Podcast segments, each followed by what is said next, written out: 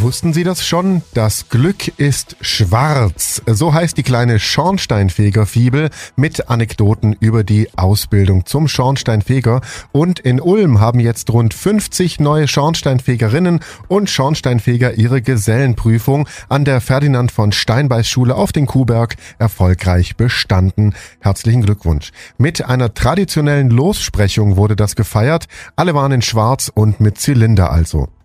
Der Frauenanteil unter den jungen Schornsteinfegern beträgt mittlerweile circa 15 Prozent. Dazu gehört Marie Schmöckner aus Reutlingen als jetzt frisch gebackene Schornsteinfeger-Gesellin. Und so fühlt sie sich. Gut, sehr gut. Ich bin glücklich, dass ich es geschafft habe.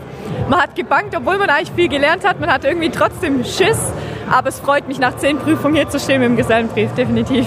Der Weg zur Gesellin war lang und hat sich gelohnt. Das ist ein langer Weg, also drei Jahre. Und dazu kommt halt noch, dass man wirklich einen Monat lang zehn Prüfungen verteilt hatte.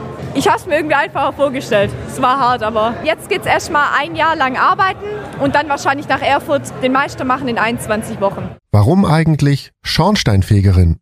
Weil ich immer einen Job wollte, der die Welt ein kleines Stück besser macht. Hier geht es eigentlich eher darum, um die Sicherheit, die Brand- und Betriebssicherheit, die Energietechnik, also alles, was jetzt gerade im Kommen ist mit der Energiewende und alles, das gehört alles zu unserer Aufgabe. Das ist nicht nur Schornsteinfegen, sondern es umfasst einen riesengroßen Bereich, der für mich persönlich einfach nur Spaß macht und das die beste Entscheidung war. Der Beruf, der ist also begehrt, das weiß auch Volker Jobst, Sprecher der Schornsteinfegerinnung Baden-Württemberg oder im langen Landesinnungsverband des Schornsteinfegerhandwerks Baden-Württemberg.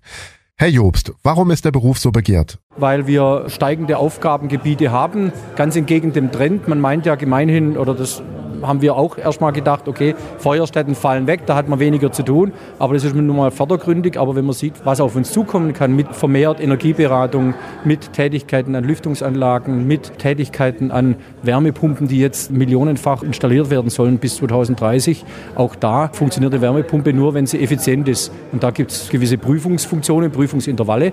Und da prädestiniert sich der Schornsteinfeger, das zu tun. Seine Gesellenprüfung war Mitte der 1980er und er liebt den Job bis heute. Weil es der schönste Beruf von allen ist, weil man Glücksbringer ist. Es wird über Jahrhunderte schon gepflegt. Glücksbringer ist, weil er im Mittelalter und auch später Stadtbrände vermieden hat durch die Prüfung oder durch die Reinigung von Schornsteinen und weil man rundkommt. Der Kontakt zur Bevölkerung, der ist einfach unschlagbar. So, wieder was gelernt. Und Nachwuchs ist auch ohne Fachkräftemangel immer gerne gesehen. Der Appell an junge Menschen, an Schulabgänger, es ist im Handwerk sehr gutes Geld zu verdienen. Nicht nur mit in der IT-Branche oder auf Banken sowieso schon immer oder, oder sonst wo mit akademischem Grad, sondern im Handwerk, es werden Nachfolger äh, in Betrieben gesucht. Voraussetzung ist eigentlich Absolvierung der Meisterprüfung und dann stehen jede Menge Betriebe offen, die übernommen werden müssen die nächsten Jahrzehnte. Und last but not least, auch Innungspräsident Stefan Eisele ist glücklich, heute so viele neue Gesellen ins Berufsleben freigesprochen zu haben. Es fühlt sich hervorragend an. Ich habe heute den ganzen Tag nur in glückliche Gesichter sehen dürfen, mit Menschen, die einen Erfolg erzielt haben, zu tun. Die Lossprechungsfeier hat genauso funktioniert, wie wir es uns vorgestellt haben. Ich glaube, besser kann man es nicht machen. Die Menschen feiert jetzt und es wird wahrscheinlich noch eine ganze Weile so sein. Wer also Karriere mit Lehre machen will, die Energiewende als Herausforderung sieht und sich für Energieberatung und Brandschutz interessiert und dazu auch noch sehr viel mit Menschen zu tun haben möchte, der wird Schornsteinfeger oder Schornsteinfegerin. Alle Infos mit Bildern der Ulmer Lossprechungsfeier im Schornsteinfeger Handwerk auf donau3fm.de. Zum Glück gibt's Schornsteinfeger. Ich bin Paolo Percoco, danke fürs Zuhören, bis zum nächsten Mal. Donau3 FM, einfach gut informiert.